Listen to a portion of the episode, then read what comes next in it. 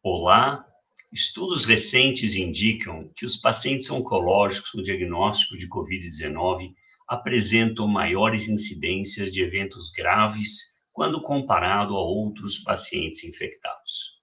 A Organização Mundial da Saúde, o Ministério da Saúde e a Sociedade Brasileira de Oncologia Clínica recomendam que as visitas hospitalares sejam restritas apenas àquelas estritamente necessárias, obviamente para reduzir o risco de infecção.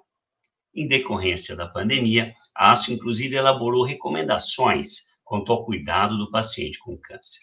Uma delas refere-se ao uso de GCSFs para profilaxia da neutropenia febril. A ASCO recomenda que os pacientes recebam tratamento profilático com GCSF, mesmo nos esquemas com riscos menores do que os previamente indicados.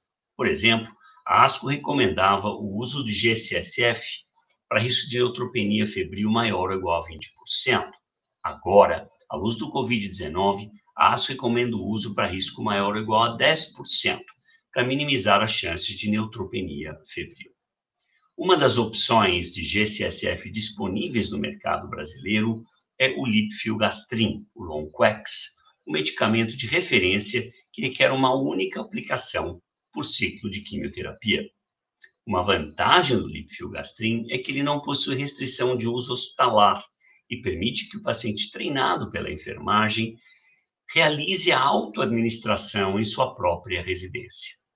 Verifique em seu serviço de saúde sobre esta possibilidade de dispensação.